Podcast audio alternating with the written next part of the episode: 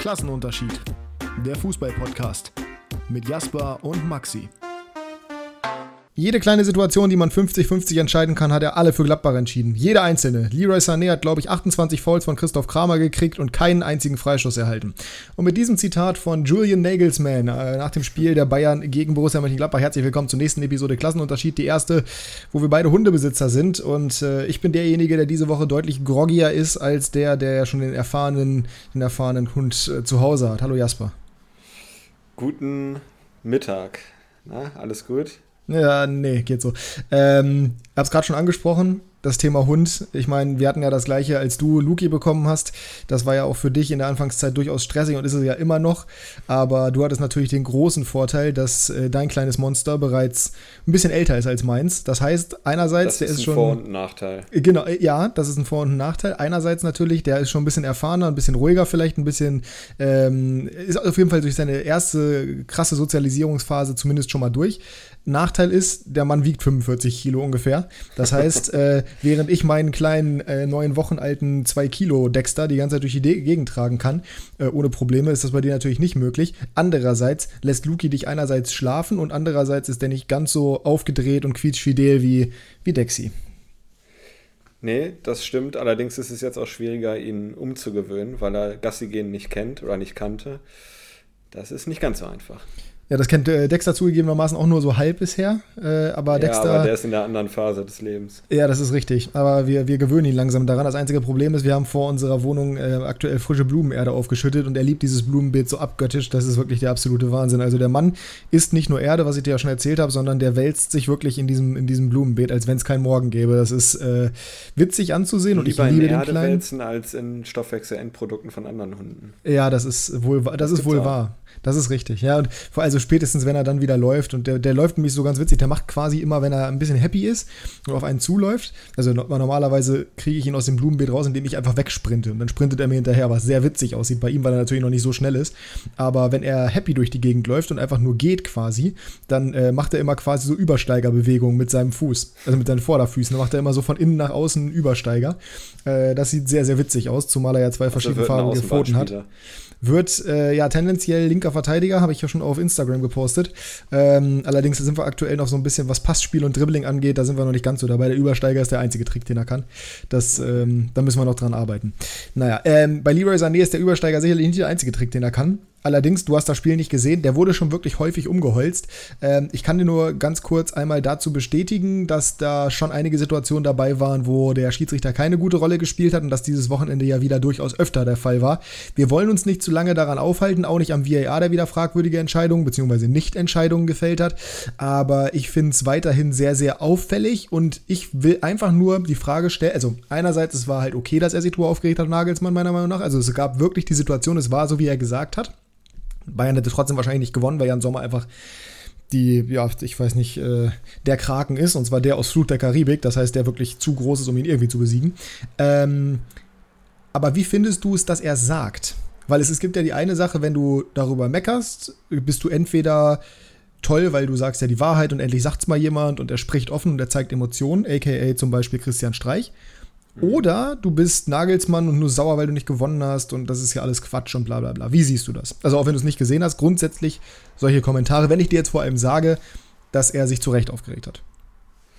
Ich finde es ehrlich gesagt ein gutes Zeichen, äh, wenn man auch mal seine Meinung sagt, weil die meisten Leute beschweren sich ja immer, dass alle so weichgespült seien und in den Interviews nur Phrasen raushauen, äh, was ich auch nachvollziehen kann, weil es meistens so ist. Und ich finde es ehrlich gesagt gut, auch, also egal was für Emotionen das sind, also äh, ob das jetzt nach einer Last-Minute-Niederlage ist oder auch wenn man gewonnen hat und sich äh, trotzdem über den Schiri aufregt oder sowas. Es ist für mich eigentlich egal. Ich finde es gut, wenn man die Meinung sagt, wenn man oberhalb der Gürtellinie bleibt. Und das hat Nagelsmann, finde ich. Das war jetzt nichts Beleidige- Beleidigendes oder sowas. Habe ich überhaupt nichts gegen. Ähm, wahrscheinlich hat es aber nicht gesagt, hätten sie 2-1 gewonnen. Äh, Ja, doch, glaube ich nämlich genau schon. ah, glaubst du? Glaube ich schon, doch Ah, durchaus. Weil dafür, da, ja, glaub mir, dafür waren es zu viele Situationen, wirklich. Es waren wirklich viele, viele Situationen und Sané hat ja unter anderem auch für das Gemecker gelb bekommen. Ähm, der hat sich richtig aufgeregt und das auch zu Recht. Also er hat sich zu Recht aufgeregt. Das war ein ganz klares Foul in einer richtig aussichtsreichen Freistoßposition, ähm, das nicht gepfiffen wurde und das war nicht das erste Mal. Das war schon wirklich kein guter Auftritt von, ich glaube, Daniel Schlager war der Schiedsrichter. Ähm, muss man schon, also ich glaube, er hätte sich auch aufgeregt, wenn sie gewonnen hätten. Das hat ja der HSV, ich weiß gar nicht, wer vom HSV, aber irgendwer hat da ja auch gesagt, wie kann das eigentlich sein, dass das kein Elfmeter ist gegen Glatze? Du wirst es auch nicht gesehen haben, du hast Besseres zu tun, was auch nachvollziehbar ist. Äh, Happy doch, Birthday. Das habe ich teilweise gesehen. Okay, auch die Szene mit dem Elfmeter, der nicht gegeben wurde? Gegen Glatze? Nee, das habe ich nicht gesehen. Nee. Okay, also Lawrence rutscht im Endeffekt in Glatze äh, rein, reißt ihn um, der Ball kommt nicht zu Glatze, wäre auch nicht hingekommen, aber äh, trotzdem im 16er komplett umge umge umgerissen und gefault. Und äh, Zweier, natürlich, hat auf Freistoß für Nürnberg entschieden. Ah ja. Und das war, also das war wirklich jenseits von Gut und Böse. Ähm, es ist legitim, dass man einen schlechten Tag hat. Es ist legitim, dass der VAR mal vielleicht ein bisschen kontroverse Entscheidungen fällt, aber es ist aktuell schon wieder eine, ja, eine Frequenz, die einem zu denken gibt, sage ich einfach mal so um auf deine Frage zurückzukommen nochmal, also ich finde es überhaupt nicht problematisch. Es wird für mich problematisch, wenn es jede Woche passiert bei derselben Person. Also Nagelsmann ist jetzt nicht dafür bekannt, dass er jetzt immer austeilt. Ähm, Nö. Deswegen finde ich das jetzt, wenn er das jetzt einmal sagt, ist vollkommen okay. Wenn es andere Personen, äh, die das jedes Wochenende machen, ähm, da finde ich Werner oder nervig manchmal. nee, der ganz sicher nicht. Ähm, aber es gibt zum Beispiel Spieler, die sich also die beschweren sich per se nicht, wie zum Beispiel Karim Benzema, der hat doch noch nie eine rote Karte bekommen. Der, der hat mal ein Interview gegeben und meinte, der Schiri wird seine Meinung nicht mehr ändern, was soll ich ihn anschreien oder was auch immer. Das habe ich dann auch mal aktiv beobachtet bei ihm. Ja, Egal, so. was gepfiffen wird, der beschwert sich nicht. Und ja. er äh, regt sich auch über seine Mitspieler auf, die sich beschweren. Und das finde ich ist dann auch wieder cool. Also Benzema ist einfach ein sehr smarter Typ. Ja, der war, der, ich meine, der hat auch viel Erfahrung, aber der war halt auch schon mit Mitte 20 so. Also ich finde das sympathisch, aber auf der anderen Seite finde ich es jetzt auch nicht problematisch, wenn, äh, wenn man sich beschwert, solange es oberhalb der Gürtellinie ist. Ja, ähm, ja, bin ich, bin ich dabei. Er hat zugegebenermaßen während des Spiels den vierten Assistenten gefragt, ob äh, sein Headset funktioniert. Hat aber nach dem Spiel auch gesagt, dass das eine Arschlochfrage war. Also Reflexion funktioniert. Finde ich in Ordnung. Ähm, Bayern lässt das erste Mal Punkte fallen, beziehungsweise äh, das erste Mal spielen sie unentschieden gegen einen unglaublich starken Jan Sommer, aber auch ein interessant aufspielendes, formstarkes Borussia Mönchengladbach, die ich ja sehr gerne mag. Dementsprechend habe ich mich gefreut. Wir werden später auch in Kickbase nochmal darauf zu sprechen kommen, was da genauso alles los war. Dazu haben wir heute noch ein sehr spannendes Thema, wie ich finde, und zwar reden wir nochmal so ein bisschen über unsere Präferenz der Top 5 Ligen. Was gucken wir am, äh, am meisten, beziehungsweise was gucken wir am liebsten und wo sehen wir die Stärken der einzelnen Ligen? Und äh, das kommt im Laufe dieser Unterredung hier, beziehungsweise dieses Podcasts nochmal als Thema auf. Für den Moment reden wir doch erstmal über deinen Verein, denn äh, in der Bundesliga gab es tatsächlich dieses Wochenende, abgesehen von Bayern gegen äh, Gladbach, kein Ergebnis, was so richtig überrascht hätte. Abgesehen von Union gegen Schalke in der Höhe. Ne? Aber sonst waren das eigentlich alles Dinger, wo man sagt, gut, kann ich, also habe ich so getippt oder kann ich unterschreiben. Abgesehen äh, vom letzten Spiel, bei mir zumindest, und das war Werder gegen Frankfurt. Ich habe erwartet, dass Tore fallen, ich habe allerdings kein 3 zu 4 erwartet. und du sicherlich auch nicht, beziehungsweise hattest nicht darauf gehofft, dass es in einer Niederlage mündet, dieses Spiel. Ich habe 1 zu 2 getippt, von daher lag ich da richtig, aber. Warte, stopp, direkt, äh, direkt falsch. Ja. Du hast gegen deinen eigenen Verein getippt. Bei Heimspielen immer, ja. Ähm, Nochmal, warte okay. Also ja, ich weiß, dass Werder heimschwach ist, aber du hast, äh, dass du das sagst, ist ja okay, aber du hast wirklich gegen deinen eigenen Verein getippt. Das mache ich fast immer. Gut, dann können wir das Thema eigentlich schon sein lassen, weil äh, dann brauchen wir gar nicht weiter darüber reden, weil dann haben sie auch völlig verdient verloren, weil man tippt nicht gegen seinen eigenen Verein. Wenn man sagt, es ist einer, aber man kann doch nicht bei Kicktip eintragen, dass Werder verliert. Bist du wahnsinnig? Ja doch, hast du so viel Ehrgeiz, das Ding zu. Dann hast du was, worüber. Du willst mir jetzt nicht sagen, dass du dann hast. Äh, was? Dass du was hast, worüber du dich freuen kannst, wenn sie verlieren? Nee, aber dann bin ich weniger traurig. Was? Ich freue mich nicht, aber oh Gott. entweder, oh entweder kriege ich Punkte bei Kicktip oh oder Gott. ich freue mich. Oh Gott, das können wir direkt als Real nehmen. Oh Gott, du wirst so geroastet ja, werden. Ich Sch schreibt, uns, schreibt uns gerne, wie ihr das seht, weil das ist in meinen Augen, das ist Hanebüchen. Ich glaube, das einzige Spiel, wo ich jemals gegen Hannover getippt habe, war gegen Bayern. Das haben sie 0 zu 6 verloren. Also das war, das war ja, auswärts. Das heißt ja nicht, zu Hause habe ich, auch, verlieren. Also. Zu Hause habe ich auch auf 96 getippt. Nee, aber das ist, dann ist es doch nicht weniger schlimm. Die Niederlage ist doch trotzdem genauso schmerzhaft, auch wenn du da irgendwie deine ja. Punkte für bekommst im Tippspiel. Aber ich möchte ja realistisch tippen. Dann tippt, also die, dann tippt die zweite Liga, wo dein Team nicht drin spielt. Aber du. Ja. Egal. Nächste Woche gegen Bochum habe ich auch nicht gegen Bremen getippt. Ja, ähm, herzlichen Glückwunsch. Äh, obwohl sie auswärts spielen. Naja. Ähm, ja, da sind sie ja besser. Bochum ist auch heimschwach, bekanntlich. Ähm, egal, anderes Thema. Ich, also da, da kann ich gar nicht nachvollziehen. Egal, reden wir darüber, wie du das Spiel gesehen hast. Da lag es mit deinem Tipp nicht schlecht, weil es war ein ausgeglichenes Spiel. Für mich ein typisches Unentschieden-Spiel, deswegen unglücklich, dass Bremen verloren hat. Ganz zu Beginn der Partie, die ersten fünf Minuten, Bremen überhaupt nicht da, total unkonzentriert gewesen, folgerichtig schnell in Rückstand geraten, wieder durch einen Fernschuss, wieder von der Strafraumgrenze, wie schon so oft diese Saison. Dann aber eine gute Reaktion gezeigt, das Spiel gedreht innerhalb von vier Minuten durch den formstärksten Bremer Bittenkurt, meiner Meinung nach, und äh, den Ausgleich durch Anthony Jung mit seinem schwachen rechten Fuß war glaube ich, das, den trifft er nicht so häufig so gut. Ähm, da hatte ich das Gefühl, okay, jetzt können sie das Spiel an sich reißen. Ähm, dann aber kapitaler Bock von Marco Friedel im Aufbauspiel, total unnötig, 2 zu 2 dann durch äh, Muani. Das Der Mann heißt Kolo Muani. Kolo Muani. Du sagst äh, ja auch nicht äh, Maxima. Ja, da war ich auf jeden Fall schon mal bedient. Und dann äh, Elfmeterszene, Gut, ist okay, dass man den nicht gibt, aber trotzdem direkt im Konter das 2 zu 3 bekommen, das war dann auch bitter. Äh, direkt vor der Halbzeit durch Lindström ja, dann 3 zu 2 in die Halbzeit gegangen, äh, schon eine Krawatte gehabt. Also ich glaube, ich glaube, unnötig ich, war. Genau, ich glaube, du musst dich den ganzen Spielverlauf wiedergeben. Ich glaube, das kann, ich glaube, das hat der, die meisten haben das mitbekommen, aber mich würde wirklich interessieren, was du denn hältst von den einzelnen Situationen. Ich, also ich brauche nicht hören, wie, äh, dass er das Tor gemacht hat, sondern eher, wie das, wie das für dich in der Endkonsequenz dann aussieht. Weil ich zum Beispiel, wir haben gestern während des Spiels auch drüber geredet, ich sehe weiterhin die große Problematik bei Werder. Hoch stehen, hoch verlieren. Okay, war jetzt bisher noch nicht der Fall. Bisher haben sie noch nicht verloren. Aber das war jetzt die erste Niederlage. In jedem Spiel mindestens zwei Gegentore. Die Defensive ist zu wackelig und die Offensive ist eben nicht so wie in der zweiten Liga, dass sie es jedes Mal kompensieren wird. Und vor allem sind die Mannschaften in der Bundesliga auch nicht so schlecht wie in der zweiten Liga, sodass sie es nicht nutzen würden. Und äh, insbesondere solche Leute, wie du es gerade gesagt hast, Friedel, der überhaupt nicht in Form ist, Pas äh, nicht Pascal, ja, das wäre schön, der wäre besser. Aber Christian Groß, der weiterhin auf der 6 spielt, ohne jeden Sinn. Ich, äh, ich, bin, ich bin schockiert davon, dass Ole Werner, den ich ja eigentlich sehr schätze, was seine Expertise angeht, solche hanebüchenden Entscheidungen trifft. Insbesondere, wenn man sieht, dass Niklas Stark immer noch nicht spielt. Ja, das 4 zu 2 macht übrigens Gibere so auch drei Minuten nach Wiederanpfiff. Kann man auch mal darüber reden, dass sie den Anpfiff wieder oder die erste, ersten Minuten wieder verschlafen mhm. haben, weil sowohl beim 1 zu 0 überhaupt nicht im Zweikampf gewesen. Frankfurt übrigens auch bei keinem seiner Gegentore im Zweikampf gewesen. Das war auch ganz, ganz katastrophal. Das ist ein anderes Thema, können wir gleich nochmal kurz drüber reden. Beim ähm, 1 zu 0 nicht im Zweikampf gewesen, beim 2 zu 2 sieht es auch nicht gut aus. Beim 3 zu 2 ebenfalls nicht und beim 4 zu 2 dachte ich wirklich, sag mal, das kann doch nicht ernst sein. Wieder nach drei Minuten und vor allem, wie das Tor fällt, das finde ich beunruhigend. Du weniger als ich, das weiß ich schon, aber ich finde es wirklich beunruhigend. Ja, beim 4 zu 2 fand ich allerdings auch, dass man da vielleicht mal den Fokus auf Frankfurt legen sollte, dass sie das auch gut ausgespielt haben.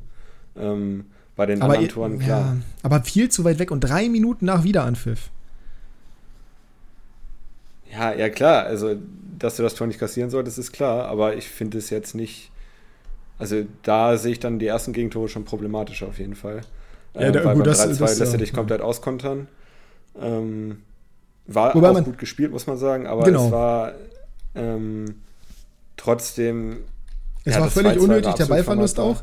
Das, der, ja. ja. genau. Und wenn man bedenkt, dass Lindström ja auch noch diese generell dicke Gelegenheit hatte, die er dann in Lindström-Manier nicht nutzt, ähm, wo Groß ja diesen katastrophalen Fehler macht.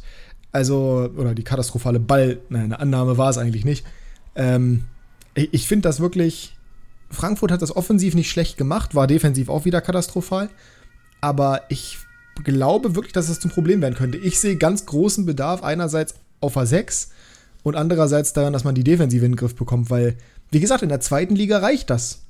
Aber für die Bundesliga ist diese Flügel-Außenverteidiger-Zange in Kombination mit der Innenverteidigung und dem Sechser einfach nicht stark genug, um standzuhalten. Wie gesagt, jedes Spiel bisher mindestens zwei Gegentore. Selbst gegen solche Teams, die jetzt nicht unbedingt formstark unterwegs sind, wie Stuttgart, wie Hertha, äh, Hertha, Blödsinn, wie äh, Dortmund, deswegen habe ich an Hertha gedacht, auch wenn Dortmund bisher tabellarisch zumindest ganz gut dasteht, und auch wie Wolfsburg. Und Frankfurt war ja bisher auch wirklich nicht gut unterwegs. Sie hatten, glaube ich, zwei Punkte also das finde ich schon, äh, würde mich zumindest beunruhigen. Ja. ja. aber du musst was sagen. Mein, jetzt ist hier schon wieder Krankenwagen. Ähm, Man könnte das Fenster zumachen, aber ist ein anderes Thema. Du hast, du hast gegen Dortmund zwei Gegentore kassiert, ja, aber du hast insgesamt drei Chancen zugelassen gegen Dortmund, gegen eine Top-Mannschaft, auch wenn sie ja, in Form ist. Ja, aber das ist egal, Jasper. Du hast zwei Tore kassiert. Du kannst ja davon ausgehen, dass Dortmund, wenn sie nicht 1-0 geführt hätten, noch mehr versucht hätte. So, das, das, das ist alles richtig. Die waren auch das bessere Team und sie haben auch verdient gewonnen, darum geht es mir gar nicht. Aber sie haben trotzdem, auch wenn sie unglücklich waren, zwei Tore kassiert. Das kannst du nicht unter den Tisch fallen lassen. Und das darf nee, dir nicht passieren. Das ist ja auch richtig, aber das finde ich jetzt ehrlich gesagt nicht so beunruhigend, äh, weil sie trotzdem relativ stabil standen. Also es war jetzt nur gegen Stuttgart ungefähr 50 Minuten, wo sie nicht gut standen. Das ist mehr als eine Halbzeit übrigens.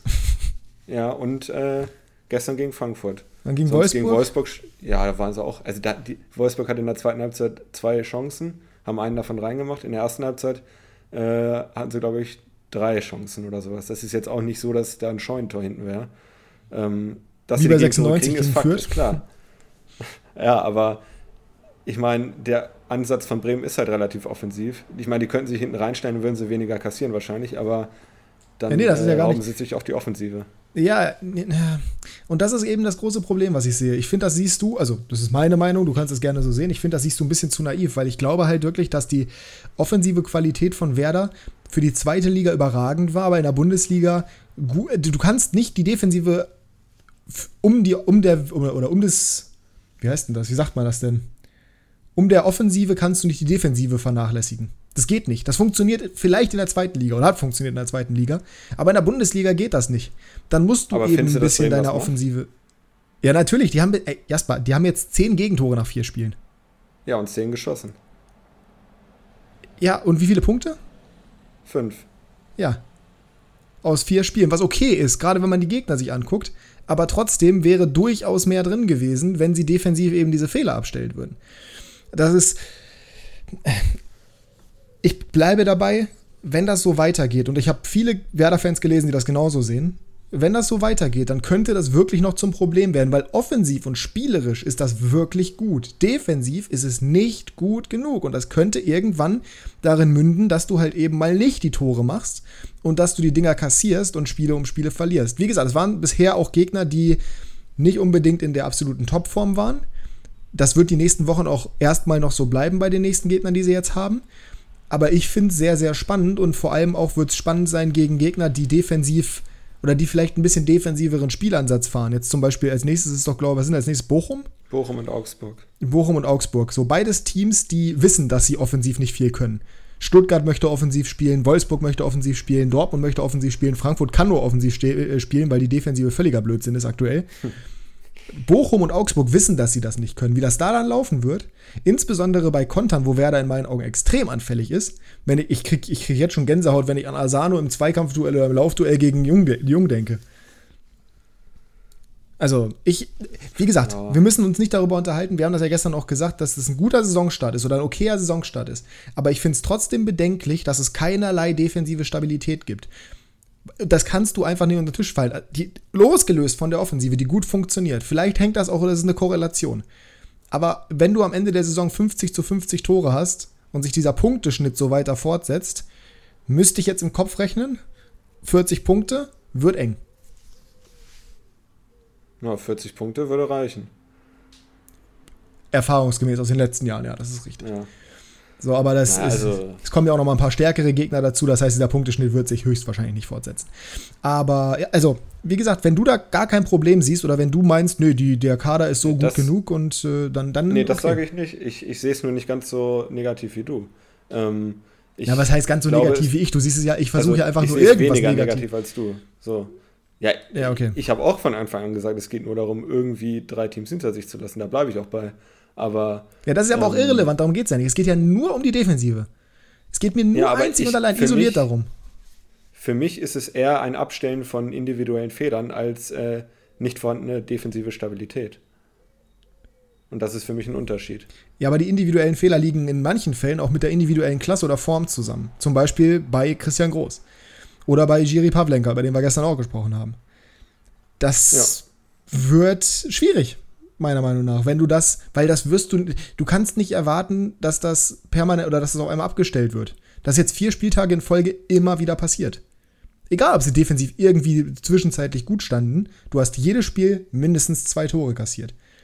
Und das wäre doch die Definition von Wahnsinn, laut Albert Einstein, immer das Gleiche zu versuchen und ein anderes Resultat zu erwarten. Ich, ich bin der Meinung, Werder braucht einen Sechser. Ja, das steht außer Frage. Das ist seit fünf Jahren der Fall. Ist, ja, ist äh, fünf Jahre schon. So lange ist her, dass ja, Delaney weg ist. Ich glaube ungefähr. Ne? Ah, okay. Vier, fünf Jahre. Ja. Vier, fünf Jahre. Ähm, Werder braucht einen Sechser. Und Werder muss einfach das Spielsystem auch ein bisschen verändern, weil du hast, also ich, in meinen Augen sind auch beide Flügelverteidiger defensiv nicht Bundesliga-tauglich. Offensiv ja, beide. Defensiv nein. Wie würdest du das dann umstellen mit dem Bremer Kader? Spielansatz ändern. Also erstmal würde ich einen also Sechser verpflichten oder Niklas Stark wenigstens auf die Sechs stellen. Also das wäre das Mindeste. Und ich würde einfach dafür sorgen, dass Weiser und auch Jung nicht mehr so extrem hochstehen. Beziehungsweise nicht, nur, nicht mehr nur ihre halt offensiven halt, Qualitäten ins Spiel einbringen. Ja, oder halt Mitchell Weiser in rechtes Mittelfeld setzen. Nicht rechter Verteidiger. Wird schwierig, wenn du Fünferkette spielst. Ja. ja, wenn, ja, du meinst ja das System anpassen oder die Spielweise. Dann kann man ja naja, von dieser Dreierkette werden sie nicht weggehen. Dann müsstest du auch zwei Sechser haben. Und, und, ihr habt ja nicht mal einen. Ja, das, das wird eng. Das wird eng. Wobei, wer weiß, vielleicht wird Christian Groß ja neben Niklas Stark zur absoluten Legende. Es sollte auch gar kein Werder-Bashing werden, beim besten Willen nicht. Darum geht es mir gar nicht. Ich bin beeindruckt davon, wie der Saisonstart verlief. Ich hätte gestern gerne gesehen, dass sie das Ding mindestens noch zu einem Unentschieden umbiegen, weil ich halt, wie gesagt, kein War großer möglich. Fan von Eintracht Frankfurt bin. Richtig, wäre möglich gewesen. Und ich bin auch der Meinung, dass auch wenn Frankfurt in diesem Spiel offensiv sehr gut performt hat, dass da weiterhin äh, große Probleme vorherrschen werden im Laufe der Saison, insbesondere defensiv, weil das war gestern wieder auch alles andere als sattelfest. Und auch da sollte man sich darüber Gedanken machen, ob das wirklich das Personal ist, mit dem man in die Saison gehen möchte. Vor allem mit der Dreifachbelastung, die ja noch kommen wird. Äh, mit der Champions League, wo die Gruppe machbar ist. Das heißt, man hat sogar die Gefahr, in Anführungsstrichen, dass man bis ins Achtelfinale vordringen kann. Ich glaube, da wäre dann spätestens Schluss, je nach Losglück. Aber es ist wirklich in meinen Augen Wahnsinn, mit einer Viererkette zu spielen aus Tuta, ein Dicker, Pellegrini und äh, Jakic. Jakic. Also wirklich. letztes Jahr, ah, die haben Dreierkette gespielt, ne? Ja, genau, die haben Dreierkette Knauf. Knauf hat Knauf, die Schiene ne? gemacht. Beziehungsweise am Anfang der Saison hat es, das war glaube ich immer so ein bisschen die vakante Position. Ich glaube, da hat jeder irgendwie mal ein bisschen gespielt. Ähm, Chandler. Chandler zum Beispiel, auch Touré, glaube ich, auch Almami. Ähm, und irgendwas habe ich, irgendwen habe ich noch im Kopf, der das gemacht hat, aber kann sein, dass ich mich da täusche. Ja, und links halt Kostic. Ne? Und jetzt hast du mit Pellegrini einen Linksverteidiger, der offensiv sicherlich Qualitäten hat, aber von dem ja auch so getan wird, als ob er der Spieler wäre plötzlich, mit dem sie jetzt Kostic ersetzen können. Wobei das so dermaßen weit von der Realität entfernt ist. Dazu haben sie mit Hinteregger Stabilisator verloren, spielen eine Viererkette, was auch die Stabilität ein bisschen, ja, ich sag mal, ins Negative verändert und spielen rechts mit einem zentralen Mittelfeldspieler. Mutig zumindest äh, so zu tun, als wäre man ein Team, das in irgendeiner Form, also das tut Frankfurt, jetzt ja aber viele Fans vor der Saison, äh, Richtung Europa League, vielleicht sogar Champions League angreifen könnte, sehe ich aktuell überhaupt nicht. Da kannst du das aktuell auch streichen. Sehe ich überhaupt nicht. Ja.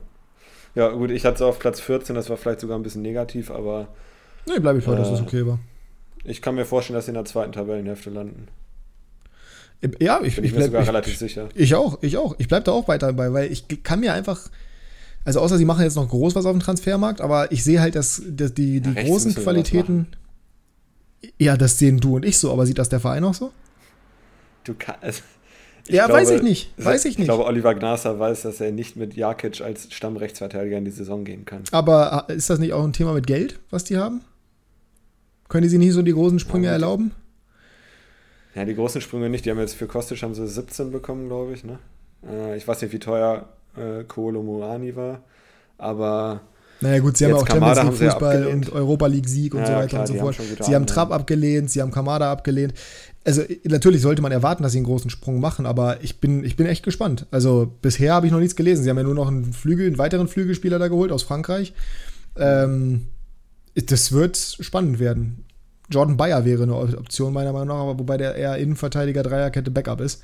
Ich hoffe weiterhin, dass 96 den sich ausleihen wird. Das wäre eine gute Verpflichtung. Das wäre sehr stark letztes Jahr war er ja schon, ich weiß nicht, ob er schon beim Medizincheck war in Bremen, aber es war schon alles durch, aber dann hat sich irgendein Innenverteidiger bei Gladbach verletzt und dann musste er bleiben. Sonst wäre er jetzt bei Bremen. Hätte ja. ich gut gefunden. Ja, aber das, äh, die guten alten Zeiten, als Bremen noch in der zweiten Liga war. Wer immer noch in der zweiten Liga ist, äh, ist Hannover 96. Allerdings. Nicht mehr lange. Äh, das auf gar keinen Fall. Oh Gottes Willen, hören wir bloß auf. Ähm, Leider auch weiterhin und auch noch längerfristig höchstwahrscheinlich. Aber zumindest haben sie jetzt das erste Mal seit weiß ich nicht, gefühlt 24 Jahren, beziehungsweise seit der Europa League-Zeit wahrscheinlich. Ich habe keine Ahnung. Auf jeden Fall drei Spiele in Folge gewonnen.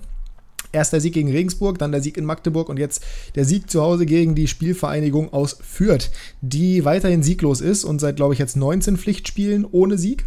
Mhm. Das ist schon äh, durchaus beeindruckend und spricht auch nicht unbedingt für den neuen Trainer. Auch gestern hat man in Phasen gesehen, dass die Spieler individuell ganz gut unterwegs sind, aber so ein richtig, so richtig ein System hat man nicht erkannt. Anders als bei Hannover 96, die nicht über jeden Zweifel erhaben waren das ganze Spiel über, aber das durchaus gut gemacht haben. 96 geht Bayern in Führung. Ausgleich kommt dann relativ spät durch Afimi Kopolulu, wo wir jetzt gleich mal genau darüber sprechen können, weil ich bei 96 eben auch genau das gleiche Problem sehe wie bei Werder. Und dann kommt der Führungstreffer bzw. Siegtreffer durch Harvard Nielsen, der ja bekanntermaßen ausführt vor der Saison gekommen ist, genauso wie Trainer Stefan Leitl. Flanke von Derek Köhn, Kopfball von Nielsen macht er richtig gut und mittlerweile muss ich sagen, ich habe meine Skepsis, die ich anfänglich hatte, überwunden. Einerseits, weil er halt einfach qualitativ so viel mitbringt und andererseits, weil er, glaube ich, seinen Kopf auch ähm, weiterentwickelt hat seit seiner Zeit bei Blau-Gelb. Ja. Aber er spielt, hat er jetzt hinter den Spitzen gespielt, ja, ne? Ja, genauso wie im Spiel davor. Ist doch besser. Ist richtig. Ja. Problem dabei, und das ist auch wieder ein Thema, worüber man kurz reden kann, weil ich bin mir nicht sicher, ob 96 nicht auf Abgangsseite noch was verzeichnen wird. Denn äh, aktuell scheint sich Enzo Leopold im zentralen Mittelfeld überraschenderweise festzuspielen. Und du hast Luis Schaub geholt, der tendenziell eher auf der 10 spielen wird. Ich glaube auch nicht, dass man von der Dreierkette aktuell weggehen wird. Und du hast dazu noch einen Sebastian Kerk und einen Max Besuschkow. Problem ist, Besuschkow und Schaub sind schon mal auf die Bank verbannt, dadurch, dass Kunze und Leopold das aktuell sehr, sehr gut machen im Mittelfeld. Und auf der 10 ist Harvard Nielsen aktuell zu stark und zu wichtig, als dass Kerk und Schaub da irgendwie reinstoßen könnten. In der Sturmspitze kannst du auch keinen von denen spielen lassen, auch wenn sich da gerade Maxi Bayer und Nicolo Tresoldi sowieso festspielen. Hendrik Weidern kommt jetzt auch noch zurück. Es wird sehr, sehr interessant. Einziges Problem, was ich bei 96 sehe, wir haben drei nominelle Innenverteidiger und wir spielen eine Dreierkette. Das ist da darf gelinde, nichts passieren. Da darf nichts passieren. Das ist gelinde gesagt wahnsinnig mutig. Ähm, natürlich können wir auch Viererkette spielen, so ist es nicht. Das ist ja auch die präferierte Position oder die präferierte Formation eigentlich von Stefan Leitl, der gerne mit einem kompakten Mittelfeld spielt, ohne Flügelspieler im klassischen Sinne, wenn dann mit ja, Flügelverteidigern wie eben Köhn und Muro jetzt in der aktuellen Phase, die das auch wirklich gut machen. Aber die Innenverteidigung, naja, Kreins macht sich sehr gut in der Dreierkette, Neumann macht sich auch Hätte gut. Ich nicht gedacht. Doch, ich schon. In der Dreierkette habe ich von Anfang an gedacht, dass der das vernünftig machen würde. Wenn der halt zwei Leute neben sich hat und wenn er vor allem auf der linken Seite spielen darf. Burner macht die Mitte und Kreins ist auf seiner Halbposition links. Dann ähm, ist der schon sehr, sehr gut. Der hat ja auch bei Düsseldorf das solide gemacht in seiner ersten Saison in der zweiten Liga. Mhm. Ähm, Neumann macht sowieso gut. Aktuell ein bisschen wenig ins Offensivspiel eingebunden, was aber auch logisch ist, weil eben Moroja die rechte Seite backt, hat ja auch wie ein Abseitstor gemacht. Also er entdeckt seinen Torjäger in sich, channelt den so ein bisschen. Zweikampf extrem stark. Problem ist, wenn du dieses System spielst, dann gehst du auf schnelle Gegenangriffe und dann sorgt das dafür, dass die beiden Flügelverteidiger, ähnlich wie bei Werder, mit nach vorne gehen. Das reißt Lücken. So, und diese Lücke hat zum Beispiel Fürth jetzt in diesem Spiel ausgenutzt, denn 96 führt 1-0, möchte einen Konter einleiten, Kunze rutscht der Ball über den Fuß, Moroja ist schon an der Mittellinie, kann nicht mehr zurückeilen, Neumann zieht in die Mitte, um mit zu blocken, Afimi Kopolulu ist auf der linken, ja, links halb vorm 16er frei Gut, er bringt das Ding mit der Pika aufs Tor. Zieler sieht auch nicht ganz glücklich aus, weil er die Hand wegzieht. Ich glaube, er dachte, der Ball geht gegen Pfosten oder daneben. Hätte er die Hand draußen gelassen, hätte er wahrscheinlich sogar an Pfosten lenken können. Äh, drangekommen wäre auf jeden Fall, meiner Meinung nach. Aber ja, das ist natürlich genau das Problem, was du damit hast. Du hast ein Risiko du bist extrem anfällig für Gegenangriffe und für Konter. Und wenn du auch nur einen, Spiel, einen kleinen Fehler im Spielaufbau machst, wie es jetzt in dem Fall war, dann gibt es durchaus die Möglichkeit, dass du das nie mehr korrigiert bekommst. Und das war ja auch bei Werder im Endeffekt in mehreren Situationen so gestern. Ähm, bin ich mal gespannt, wie man das in den Griff bekommen will. Andererseits in der zweiten Liga ist es wahrscheinlich noch mal ein bisschen risikofreier in Anführungsstrichen, weil nicht mhm. jedes Team nutzt die Dinger eiskalt. Ähm, Fürth hat jetzt nicht so viele Chancen, 96 auch nicht so, so viele. Aber dass das Ding reingeht, ist eigentlich. Ich weiß nicht, wie der XG da war, aber der kann nicht sonderlich hoch gewesen sein. nee. Ähm, ist natürlich auch immer eine Sache, wie die Gegenspieler aussehen. Ne? Du hast es gerade schon angeteasert. Also in der ersten Liga hast du halt mal einen Komar oder einen Diaby auf der, auf der Außenbahn. Da ist es dann nicht so gut, wenn du hinterher rennst. Aber in der zweiten Liga, klar, da gibt es auch schnelle Spieler, aber da ist es da gibt es vor allem schnelle Spieler, aber die können dann technisch relativ wenig meistens. Ja, oder das, ja, oder das. Ja, das ja. ist äh, sehr, sehr spannend. Ich habe gestern übrigens einen Take gelesen, bei dem ich, ich bin mir immer noch nicht sicher, liebe Grüße an Laurin. bin mir immer noch nicht sicher, ob er den meinte, aber äh, das Maxi, Maxi B. -Punkt Könnte jetzt entweder Bayer oder Besuschkow sein. Allerdings ist Besuschkow eigentlich heißt der Max. Ja, dass er der technisch beste Spieler bei 96 ist, wo ich auch kurz herzhaft lachen musste, weil das natürlich dermaßen weit von der, von der Realität entfernt ist. Bayer ist genau das, was ich gerade beschrieben habe. Sehr schnell, technisch, ja. Der einzige, technisch schnelle, der einzige schnelle Spieler, der technisch auch sehr gut ist bei uns im Kader ist. Derek Köhn. Richtig, der auch wieder eine Vorlage gemacht hat. Ähm, ja. Gibt es sonst irgendwas, worüber wir reden könnten? Damit würde ich ja 96, oder möchtest du noch irgendwas zu 96 sagen? Nee, sie kommen jetzt langsam in den Tabellengefilden an, wo ich sie erwartet hätte. Ne? Platz 2. Ja, ich auch. ähm, nein. Also, die drei Siege überraschen mich jetzt nicht groß. Äh, die, die ersten drei, vier Spiele waren ja auch phasenweise sehr unglücklich von den Ergebnissen her. Ja. Ähm, dafür war der Sieg gegen Regensburg dann auch ein bisschen glücklich, muss man sagen. Aber es geht in die richtige Richtung. Also ich bin relativ optimistisch, dass die zumindest die unteren Plätze aus der Reichweite dann mit dem Fernglas nur noch sehen werden bald. Aber ja, ich habe ja, so das Spiel ich, phasenweise gesehen. Ja, also, also so weit würde ich, so weit würde ich nicht gehen. Ich bin ja auch, das habe ich ja auch die ganze Zeit über auch hier im Podcast gesagt und auf YouTube gesagt, dass ähm, das Team ein bisschen Zeit braucht, um sich halt eben einzuspielen und diesen Fußball zu verinnerlichen von Leitl und dass die Ergebnisse kommen werden, der Fußball aber schon deutlich besser aussieht als die letzten Jahre. Das hat sich jetzt erstmal bestätigt soweit, was natürlich schön ist. Ähm, es kann gerne so weitergehen. Ich glaube trotzdem, dass Platz 9 weiterhin ein sehr realistisches Ziel ist. Und die nächsten beiden Gegner wären trotzdem eine Möglichkeit, dass man fünf Siege in Folge holt, weil es geht jetzt auswärts gegen Rostock, die nicht unbedingt stark unterwegs sind aktuell. Und dann geht es zu Hause ins Derby. Und fünf Siege in Folge wären schon eine richtige Ansage. Das wäre richtig geil. Mhm. Nach dem Saisonstart wäre das richtig äh, Öl auf die Haut, wie man so schön sagt, ne? Ja, äh, oder Balsam für die Seele. Das könnte ich aktuell, das könnte ich aktuell generell ganz gut gebrauchen. Äh, ich habe eine Quickfire-Frage für dich übrigens. Ja, dann leg los. Passt jetzt nicht zur zweiten Liga, aber was sind die drei unangenehmsten Auswärtsfahrten in der Bundesliga? Hoffenheim, weil das Stadion leer ist. oh. Nein, nehme ich nicht. München. Hm, Freiburg und Union. Okay. Okay. Ja gut, Union ist bei mir sogar Platz 1. Ja, weil gut. Ich sehe also, es vor München, weil in München hast du eh, was rechnest du dir da aus meistens, ne? Ja, richtig. Eben, deswegen finde ich es unangenehm. Also, aber ich verstehe ja, auch den Ansatz, den ja, du fährst. Ja, ich hätte noch Mainz vielleicht mit reingenommen, wobei nee. das nach dem Wochenende jetzt auch Schwierig. relativiert wird wahrscheinlich. Ja, also, also Mainz ist sicherlich eine unangenehm zu bespielende Mannschaft, aber nicht auf dem Level, dass ich sagen würde, die gehören zu den Top X der Liga. Das, das definitiv nicht. Aber ja, Leverkusen hat sich ein bisschen rehabilitiert nach dem sehr schlechten Saisonstart. Jetzt ein 13-0 Auswärtserfolg in Mainz, der deutlich zu hoch ausgefallen ist. Hertha verliert gegen Dortmund, die auch wieder nicht Glanz und Gloria gespielt haben, aber zumindest mal besser als die letzten Wochen. Gladbach gewinnt, äh nee, Quatsch, Gladbach spielt unentschieden und bestätigt seine gute Form gegen die Bayern. Ähm, Stuttgart ja, Stuttgart eigentlich gespielt. Ach, 0 zu 0 gegen Köln. 0 -0 richtig, gegen Köln. perfekt. Mit roter Karte für Pfeiffer. Super. Der äh, hat sich auf jeden Fall schon mal nicht als Ersatz für Kalajdzic empfohlen, der ja höchstwahrscheinlich zu den Wolves wechseln wird.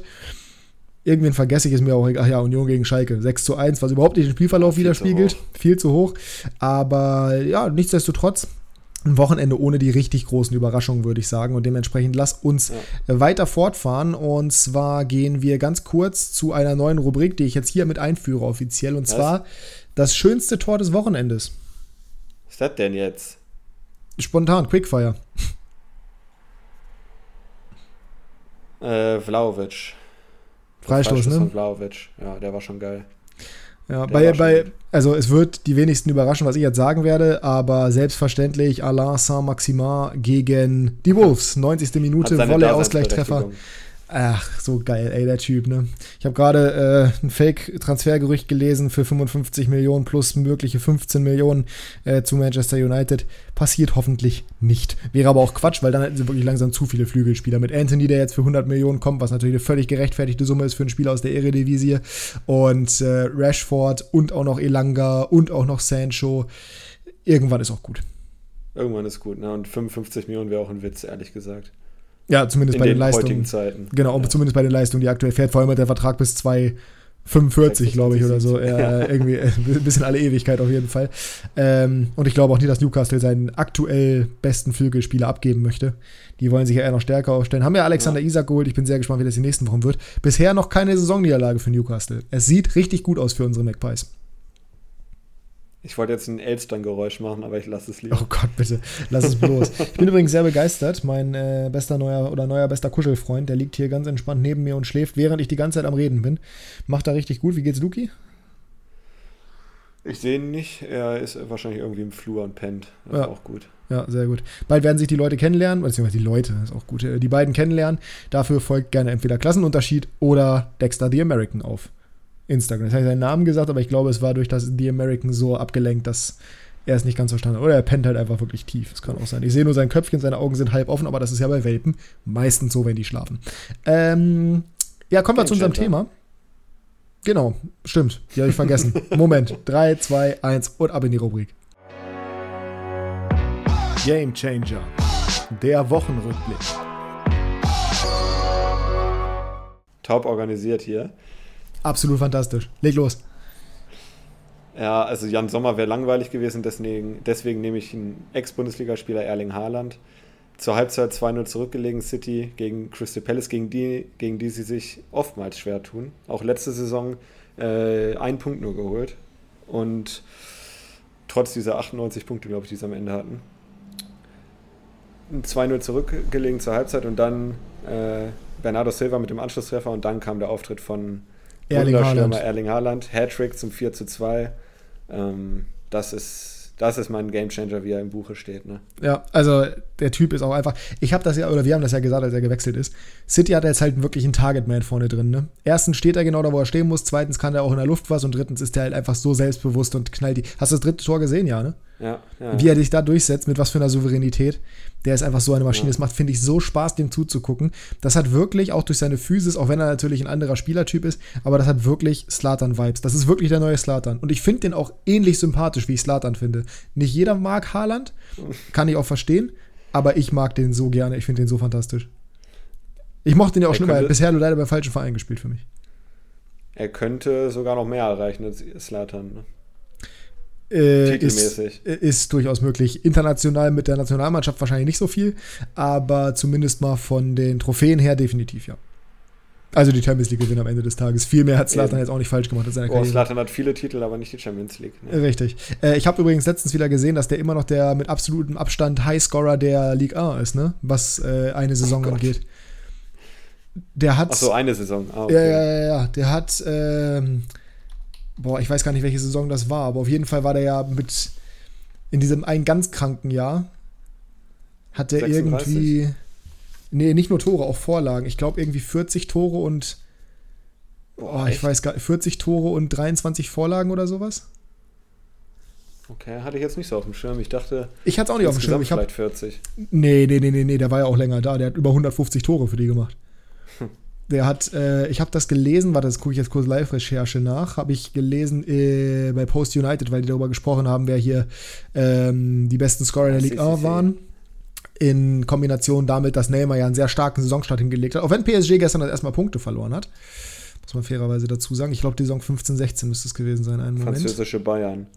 Französische Bayern, in der Tat. 38 Tore und 13 Vorlagen.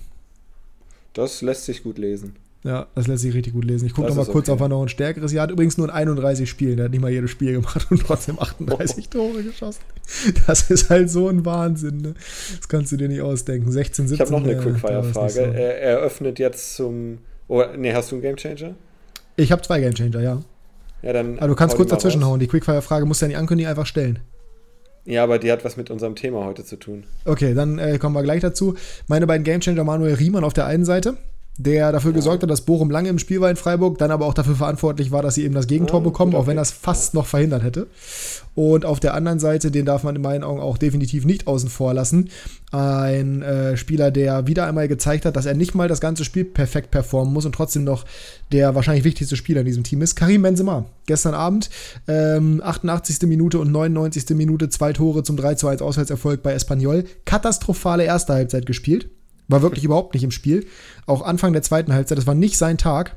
Aber am Ende ist er dann doch da. Gute Vorlage auch von Rodrigo. Ähm, es macht Spaß, Real aktuell zuzugucken, weil da viele geile Kicker dabei sind. Auch Chouameni hat ein gutes Spiel gemacht, aber trotzdem Benzema natürlich mit seiner Hütte, äh, mit seinen beiden Toren, der absolute Gamechanger. Wir dürfen ja leider nicht mehr über Barca in diesem Podcast reden. Doch, ähm, wir dürfen deswegen, über Barca reden, aber da gab es keinen Gamechanger. Nein. Äh, ich hätte Kannst du ja gleich machen. FC Köln. Ja, nee, ich habe nicht das Bedürfnis, ehrlich gesagt. Ja. Ähm, das war so ein eindeutiges Spiel.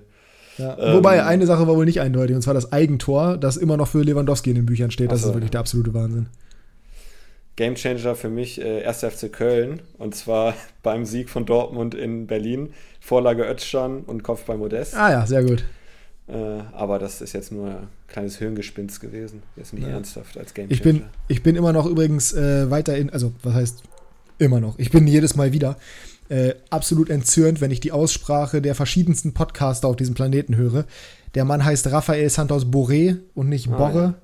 Und vor allem heißt auch der Spieler, den du gerade erwähnt hast, nicht Sally Özcan, sondern Sally Özcan. Özcan.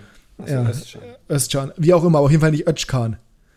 Nee, das habe ich nicht. Äh, nee, nee, du nicht, aber Herr Lewinsohn. Es äh, so. ist, immer wieder, ist immer wieder interessant. Schade Rabeck. Schade Rabeck, auch sehr gut. Hier wird sich gerade bewegt übrigens. Ich weiß nicht, was der Plan ist, aber ich glaube, er setzt sich nur hin. Ansonsten muss ich da einmal kurz unterbrechen und äh, das, das Weite suchen. Aber ich glaube, er schläft weiter und hat sich einfach nur von der Liegeposition ein bisschen verändert. Hat sich neben seinen Kuschel aufgelegt. Dann kommen wir jetzt schnell zur nächsten Kategorie, bevor das passiert. Ja, wir haben ja, das ist ja keine richtige Kategorie, mit der wir schneiden müssen. Du kannst oh, mir jetzt eine Quickfire-Frage stellen. Ist, okay, was ist für dich die größere Farmers League? Bundesliga oder Ligue 1? Ich dachte erst, es wäre für mich ganz klar, aber je länger man drüber nachdenkt, wird es schwieriger, meiner Meinung nach. Das ist halt wirklich die Definition, was du jetzt unter Farmers League verstehst, weil ich habe halt unter Farmer, auch dadurch, dass es in meinem Job diesen Begriff ebenfalls gibt, eine andere Definition als vielleicht andere. Farmers League, also Farmers League ist ja, ja glaube ich, ein bisschen darauf. Ja, nee, weiß ich eben mittlerweile nicht mehr. Weil Farming ist ja, das kannst du ja in verschiedene Richtungen drehen. Du kannst es entweder nehmen als, das sind alles Bauern, und die spielen auch wie die letzten Bauern. Oder das ist halt ein großes Team, das sich von den anderen die Spieler ja, ranholt ja, und etc. etc. Ja, aber ich glaube, für viele, gerade im englischsprachigen Raum, heißt Farmers League das, was ich als erstes gerade beschrieben habe. Dass da halt nur Vollidioten kicken. So, und das ist halt, aber wenn wir die Definition nehmen, also wirklich Aufsaugen der anderen Teams. Also ich verstehe Farmers League unter eine eindeutige Liga, die einen großen Verein hat, oder die halt komplett langweilig ist, weil es eine große Mannschaft gibt. Dann muss ich Bayern sagen, also Bundesliga. Ja, ne, im ersten Moment dachte ich nämlich auch, okay, PSG ist deutlich weiter weg als äh, von den anderen Teams als Bayern, aber PSG wurde letztes Jahr nicht Meister. Bayern wurde jetzt zehnmal Meister, glaube ich. Und es war meistens nicht mal knapp. Ja. Klar, bei PSG auch nicht, aber ja, Wie doch, gesagt, für also, mich war es erst ganz klar PSG, aber dann habe ich auch gedacht, eigentlich ist es eher Bayern. Ja, also du, wenn du jetzt natürlich auf dieses Jahr guckst, wo PSG höchstwahrscheinlich extrem souverän Meister werden wird, ja, die, das ist ja, die haben ja, das ist ja Wahnsinn, die spielen ja komplett anders und vor allem krankere Dimensionen als die anderen Teams. Wenn du dir einfach mal den Gesamtmarktwert vom PSG anguckst und die Namen, die da rumrennen im Kontext mit den anderen Mannschaften in der Liga, ich bin gerade dabei, das zu laden, ich kann es dir gleich genauer sagen. Also die haben einfach mehr als doppelt so viel Marktwert wie der zweite. Die haben 875 Millionen Gesamtmarktwert. Olympique Lyon kommt dahinter mit 397 Millionen. Das ist ja, also das ist ein riesiger Unterschied. Nur wenn du auf die gesamten letzten Jahre guckst oder auf die letzten, die letzten zehn Jahre, wahrscheinlich am ehesten, weil Bayern zehnmal in Folge Meister geworden ist. Mhm. Dann hattest du da halt Lille einmal dazwischen, dann hattest du Monaco einmal dazwischen, du hattest Montpellier 11, 12, das war, glaube ich, das Jahr, wo Dortmund das letzte Mal auch Meister geworden ist, ne? Also mhm. 1, 2, 3, 4, 5, 6, 7, 8, 9, 10. Okay, letzten 10 Jahre zumindest zweimal einen anderen Meister. Immerhin. Und es war teilweise auch, glaube ich, einigermaßen knapp. Von daher, Bayern ist halt einfach so weit entfernt vom Rest der Bundesliga. Und jedes Jahr wird so getan, als ob Dortmund angreifen könnte und es passiert nie. Deswegen nehme ich die Bundesliga unter dem Aspekt, den wir gerade jetzt genommen haben, auch weil PSG zwar ab und zu mal Spieler von anderen Vereinen in der Liga kauft, aber nicht so auffällig häufig wie Bayern. Zumindest die letzten mhm. Jahre. Es hat sich ein bisschen gelegt mittlerweile, aber äh, war auf jeden Fall mal deutlich stärker vertreten. Ich finde, PSG hätte das Potenzial, ja, die Liga A zu einer größeren Farmers League zu machen als die Bundesliga, äh, weil für mich sind sie halt weiter weg von, wer auch immer der Zweitbeste ist, Monaco, Marseille, Lyon, wen auch immer du nennen möchtest. Ja, ist immer unterschiedlich. Äh, Bayern von Dortmund. Ja, Oder von ist Leipzig richtig. über Leverkusen. Sie hatten das Potenzial, aber im, also ich würde trotzdem sagen, li- die, die Bundesliga nochmal über der Liga A und dann kommen wir doch passenderweise damit genau zu unserem Talking Point, den wir vorhin äh, mit einem Exclamation Mark versehen haben. Ich wollte einfach nur noch ein weiteres englisches Begrifflein hier reinwerfen. Und zwar, Anglizismen. die Anglizismen sind immer gut. They are always good. Was ist die spannendste Liga oder welche Ligen gucken wir wie gerne? Und, ähm, oder wir geben jetzt mal ein Rating, wie gern wir das gucken, von 1 bis 10. Und oder wie viele Spiele an einem Spieltag wir maximal gucken würden. Es gibt ja meistens. Wie viele gibt es denn? Äh, 20 Teams, das heißt 9 Spiele maximal, ne? Nee, 10. Zehn Spiele. Das war aber auch schwierig. Meine Güte. Aber alle Ligen außer der Bundesliga haben ähm, 20 Teams. 20. Von daher, okay, ach Gott, das war ja richtig unangenehm gerade. Das heißt, wir sagen jetzt einfach mal genau das, was ich gerade gemacht habe. Ich muss mal kurz hier meinen äh, Hund beobachten. Und zwar machen wir das und ranken das nach einer ganz kurzen, minimalsten Pause. Fangen wir an mit der Liga, über die wir gerade gesprochen haben, nach diesem kurzen Zwischenfall. Wie viele Spiele aus der Ligue 1 würdest du äh, an einem Wochenende freiwillig gucken? Weil das ist bei Eins. mir, ja, es verhält sich bei mir auch relativ, relativ gering. Eins, maximal zwei, je nachdem, ob irgendwelche Top-Teams gegeneinander spielen. Aber der Rest der Liga ist mir wirklich so dermaßen egal. Aber die Ligue 1 tut auch nicht sonderlich viel dafür, irgendwelche anderen Teams zu vermarkten, als halt eben PSG. weil sie es auch nicht nötig haben, ehrlich gesagt. Ähm, du hast ja gesagt, Lyon ist das zweitteuerste Team in Anführungsstrichen und die sind ja letztes Jahr Achter geworden, glaube ich. Die spielen nicht mehr international. Ja, gut, Also aber das muss man natürlich fairerweise dazu sagen, dass die sich jetzt im Sommer ganz gut aufgestellt haben. Also die waren Ja, letzte Saison schon. nicht das zweiteuerste Team, das haben die in diesem Sommer Ach so. erreicht. Nichtsdestotrotz äh, würde ich nur, wenn PSG gegen ein relativ gutes Team spielt, dann vielleicht reinschalten, sonst nicht. Ja. Ich kann das verstehen. Was, was zeichnet in deinen Augen die Ligue 1 aus als Liga? Positiv wie negativ? viel. Es ist die Liga, die mich am wenigsten interessiert von den Top 5 Ligen. Ähm, weil mir, ja, kommen wir ja gleich zu, aber in anderen Ligen hast du meiner Meinung nach zumindest noch mehrere attraktive Teams. Mhm. In Frankreich, äh, selbst PSG gucke ich eigentlich fast nie. Es, ist, es geht mir wirklich am allerwertesten vorbei, die Liga. Also ich kann jetzt wirklich kaum was Positives sagen. Ja, ich Es bin da. Für mich einfach egal. Ja, sehe ich genauso. Also, was ich äh, positiv hervorheben muss, sind die Fans. Die haben wirklich, also die Liga hat schon äh, Teams, die auch sehr, sehr gute Fans haben. Das muss man fairerweise dazu sagen, meiner Ja, Meinung das nach. stimmt. Ja. Was negativ ist, ist eigentlich alles andere. Also weder der Fußball, den Fußball finde ich sonderlich attraktiv. Ich weiß nicht, wofür dieser Fußball steht, ehrlich gesagt. Ähm, dazu kommt, ich meine, sie sind ja nicht umsonst auch mal aus diesen Top 5 Ligen rausgerutscht. Ich glaube, die Liga Nos ist sogar aktuell immer noch äh, einen vor der Liga eigentlich. Aber für uns natürlich trotzdem, also das ist noch irrelevanter in meinen Augen als die, als die Liga. Ähm, ich, ich, keine Ahnung. Also das ist für mich auch von den Stadien her, also von den Fans her ist gut. Die Stadien, finde ich, sind teilweise sehr schlecht gefüllt einerseits, was okay ist, was man verstehen kann, auch durch finanzielle Begründungen, aber teilweise auch sehr, sie sehen einfach nicht gut aus. Und irgendwie alles so in der Liga A, finde ich, sieht nicht so, sieht nicht so schön aus. Hm. So mit das, das Basic-Fußballprodukt, finde ich, von den Top 5 Ligen.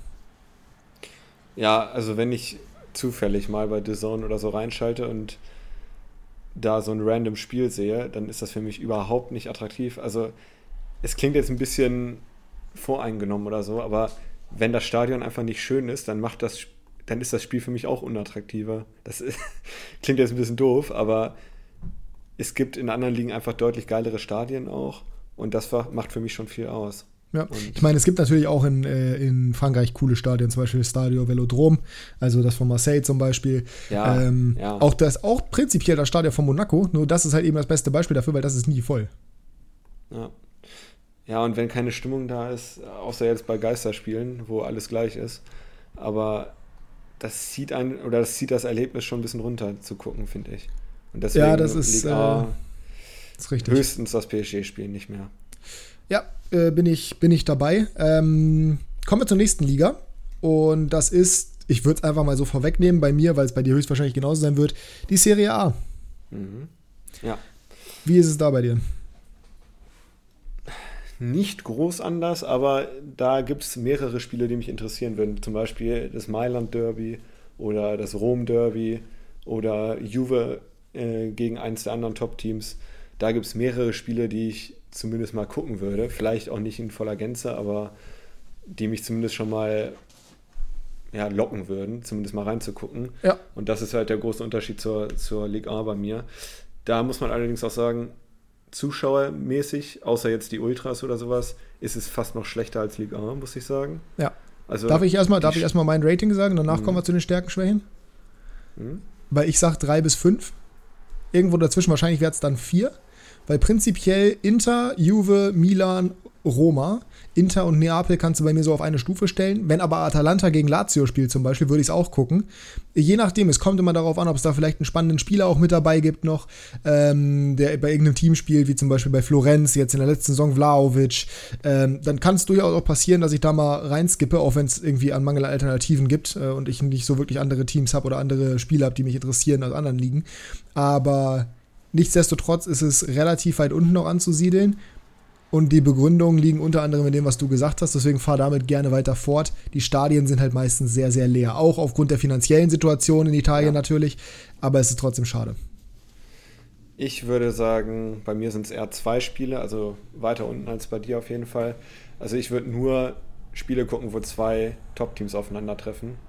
Ähm, ich würde jetzt nicht zum Beispiel Milan gegen Lecce gucken oder sowas, glaube ich nicht.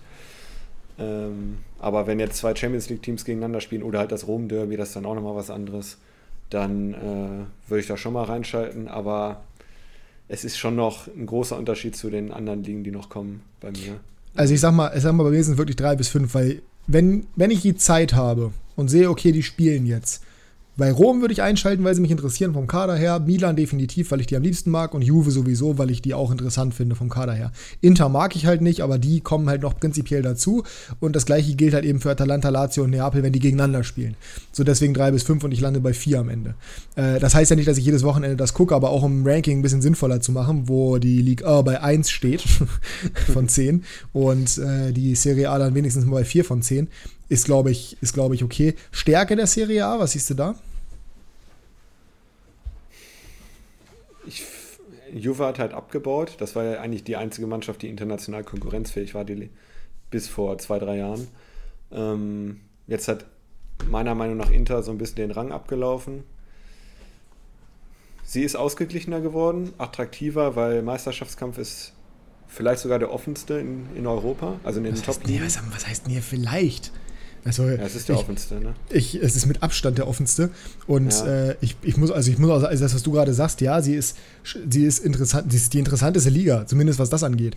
Weil du hast da fünf Teams, die prinzipiell Meister werden können und auch marktwerttechnisch, nur damit du es mal runtergebrochen hast, Inter bei 610 Millionen, Juve bei 534, Milan bei 521, Neapel bei 509 und dann Roma bei 421. Das ist ja. echt alles extrem nah beieinander und aus dem Aspekt ist es definitiv die spannendste und interessanteste Liga. Klar, es gibt den Aspekt, dass man sagen kann, Stadien sind leer und auch generell der italienische Fußball ist nicht so schön anzuschauen, da bin ich auch dabei.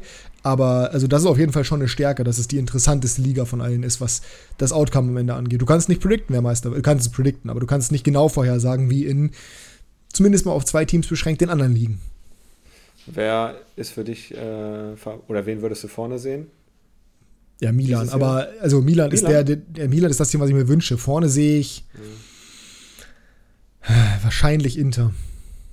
Ja, geht mir auch so. Ich bin auch für Milan, aber ich glaube, Inter ist in der Pole Position. Aber, wie du schon gesagt hast, Pole Position hier heißt vielleicht ein paar Meter weiter vorne, aber nicht viel. Was halt eine Pole Position ist, richtig was eine Pole Position ist, aber Bayern und PSG haben halt einen Motor mit ungefähr dreimal so viel PS und das ist in der Serie A nicht der Fall. Ja, das äh, ist korrekt. Das sehe ich ziemlich genauso. Von daher sind wir damit bei der Serie A durch und kommen zu Platz 3. Und ich glaube, auch da wird es keine Überraschungen geben. Von daher werden wir das gleiche haben und fang du doch gerne mal an. Bei mir auf Platz 3 ist La Liga. La Liga. Ähm, La Liga. Ja, ich bin natürlich ein bisschen voreingenommen da als äh, Spanien-Fan. Äh, viele werden jetzt wahrscheinlich sagen, ja, Italien, Spanien nimmt sie jetzt nicht so viel für mich. für mich ist es auch das Kulturelle natürlich, dass ich da gelebt habe. Das macht es für mich einfach deutlich attraktiver als, als die italienische Liga und Bist die französische. und äh, die Stadien sind meistens ausverkauft oder viele zumindest, das ist auch schon mal schön. Es gibt einfach viele Teams, die ich da gerne sehe, auch wenn man sagen muss, das äh, kann man jetzt nicht äh, beiseite reden. Im unteren Teil der Tabelle ist es schon sehr, sehr bieder. Es ist wirklich sehr schlecht.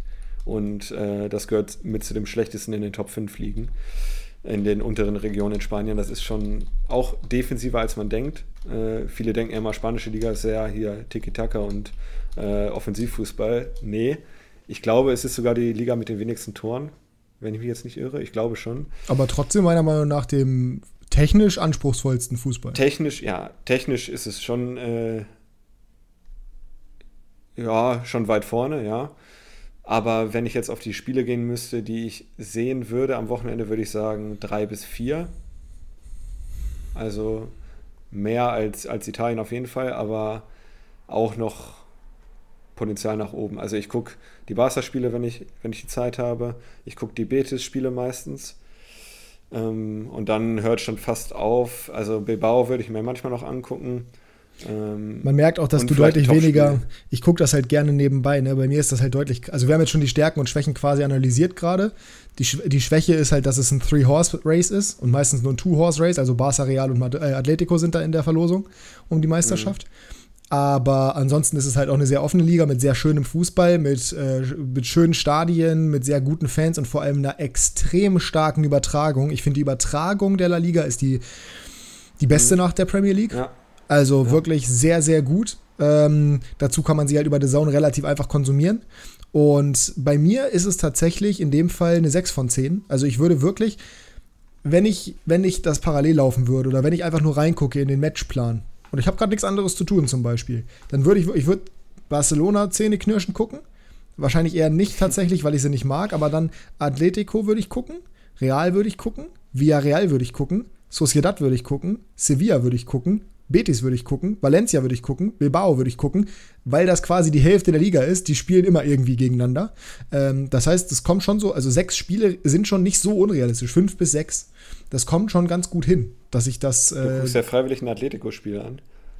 Atletico würde ich freiwillig, Atletico würde ich freiwilliger gucken als Barca auf jeden Fall. Ich hasse Atletico, oh. aber ich würde halt, ich würde mir halt wünschen, dass sie verlieren. Und bei denen ist es zumindest noch mal aufgrund der Spielweise nicht so unwahrscheinlich. Und sie haben halt wenigstens ein paar Spieler, die ich ganz gut finde, weißt du? Mhm. Jean Felice, und das war es eigentlich auch schon. Ja, ich wollte gerade sagen. ähm, okay, außerhalb des äh, Madrid-Derbys und des Klassikos, welches Spiel findest du am attraktivsten? Das Sevilla-Derby. Ja, würde ich auch sagen. Schon geil. Das ist schon richtig geil. Also ich finde aber generell, es gibt viele Mannschaften, in Spanien ist es halt schon wieder so, da gibt es halt sehr viele Teams, die ein paar, wie in Italien, wo ich es mir wünschen würde, ist es halt in Spanien stärker so, dass es viele Teams gibt, die einfach ein paar Spieler haben, die ich interessant viele, äh, finde. Auch dadurch, dass wir jetzt äh, Kickbase äh, La Liga spielen, das kommt auch noch dazu, aber bei Sevilla spielt, äh, bei Betis spielt zum Beispiel Fekir, den ich extrem geil finde. Äh, bei Sociedad San Sebastian in den vergangenen Jahren waren immer Leute dabei wie Isaac, wie Oedegaard zum Beispiel, äh, wie, finde ich zumindest auch einen sehr interessanten Spiel in Euer Sabal, der jetzt gerade verletzt ist, David Silva. Das sind schon, das sind schon spannende Spieler. Jetzt natürlich als jemand, der Real Madrid sehr viel verfolgt, äh, Takefusa Kubo, den sie ja dahin abgegeben haben. Ähm, beim FC Sevilla hast du interessante Spieler, die du in der, in der Elf drin hast, wie beispielsweise Lamela, den ich ja sehr gerne mag, Lukas Ocampos, Isco, der da jetzt hingewechselt ist. Das hast du halt fast in jedem Team. Und das finde ich halt, macht diese Liga so interessant, weil aus diesen, wie gesagt, Bilbao, Valencia, Betis, Sevilla, also beide Sevillas, äh, Real Sociedad, Villarreal, Atletico und Real, da kann ich dir jedes Mal einen Spieler nennen, den ich sehr, sehr geil finde. Nur und beim wertvollsten Kader der Liga kann ich das leider nicht. Es ist äh, Fluch und Segen zugleich die Anstoßzeiten in La Liga. Manchmal, also ist es gut, weil sie relativ spät sind. Das heißt, man hat meistens nichts anderes fußballmäßig ja. zu, zu gucken. Äh, jetzt die 22 Uhr Spiele zum Beispiel oder ja, 20 Uhr auch manchmal. Ähm, und meistens spielen die guten Teams auch zu den Zeiten, weil das die attraktivsten Zeiten für den spanischen Fernseher sind. Aber ja, so Samstagnachmittag habe ich, glaube ich, sehr selten spanische Liga geguckt, bin ich ehrlich. Aber so Sonntagabend oder Samstag spätabends, das ist, finde ich, macht es auch nochmal gut, weil man Absolut. wenig Ablenkung hat. Ja. Bin ich komplett dabei. Sehe ich genauso. Ähm, kommen wir zu Platz 2. Bei dir. Fängst du? Achso, okay. Platz 2 bei mir. Äh, Premier League. UK. Ähm, ich bin extrem faul, was das angeht, weil ich kann es nicht auf dem Fernseher gucken. Ich muss es über ein Laptop HDMI-Kabel verbinden. Das ist für mich ein großer Aufwand. Deswegen, äh, ich würde deutlich ja. mehr gucken. Ich würde deutlich mehr gucken, wenn ich wie The Zone einfach den Fernseher anmachen kann und es läuft.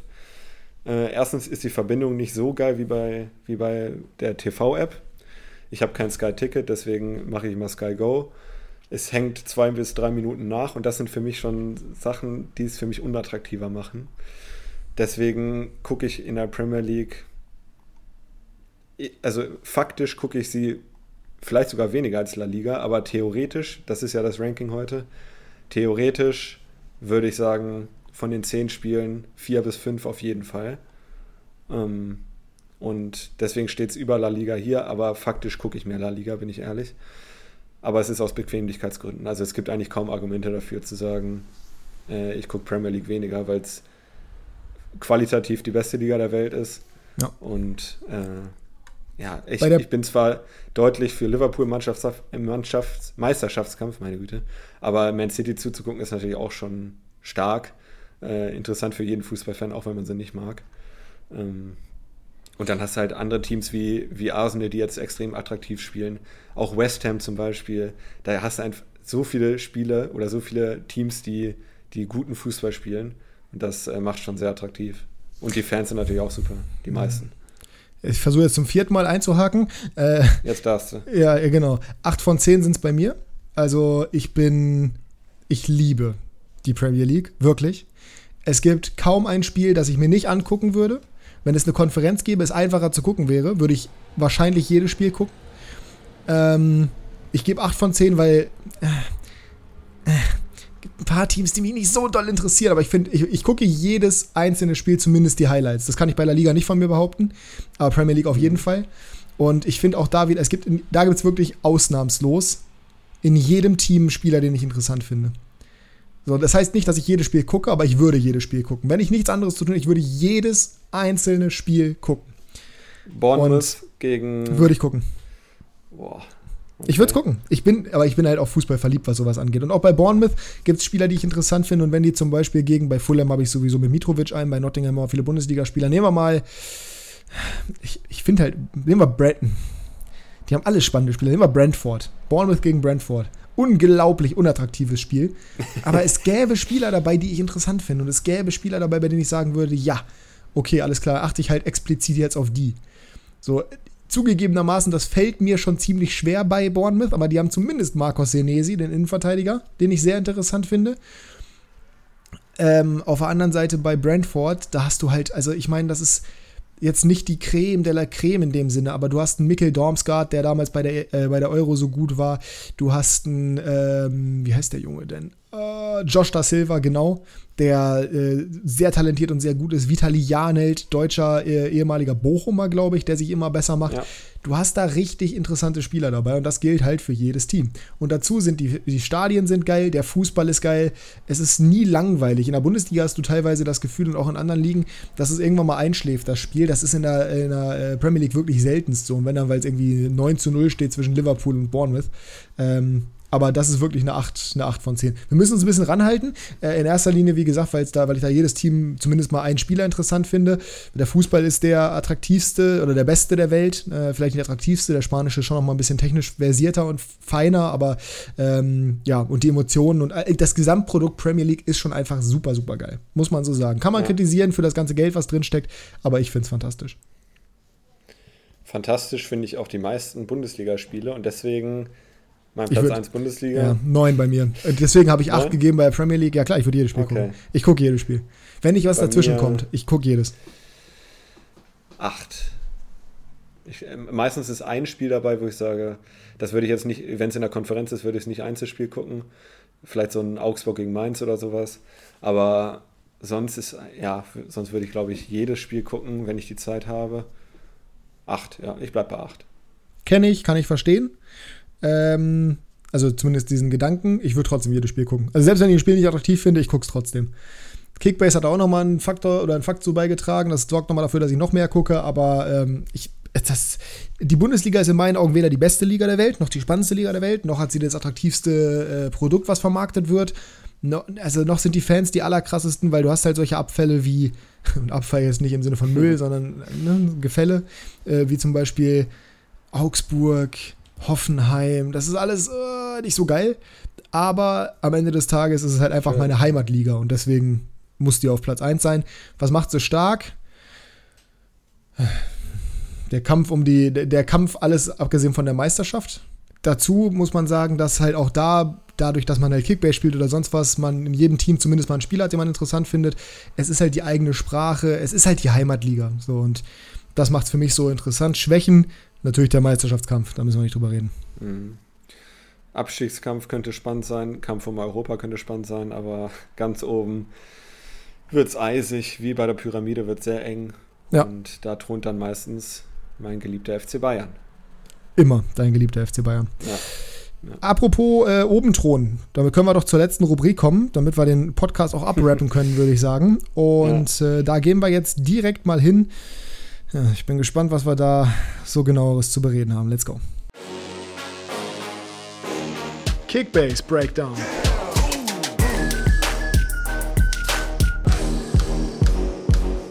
Der Breakdown ist real und äh, meine Woche lief deutlich weniger katastrophal als die letzten. Allerdings bin ich insgesamt immer noch Tabellenletzter in unserer Liga, äh, privat zumindest. Bei Kickbase Klassenunterschied lief es für mich gar nicht gut. Das äh, kann ich definitiv so sagen. Schlicht und ergreifend deswegen, weil ich diese unglaublich starke Offensive habe und wieder nur ja, einer von denen so richtig performt und das war der, von dem ich am wenigsten erwartet hätte. Markus Thuram mit seinem Tor.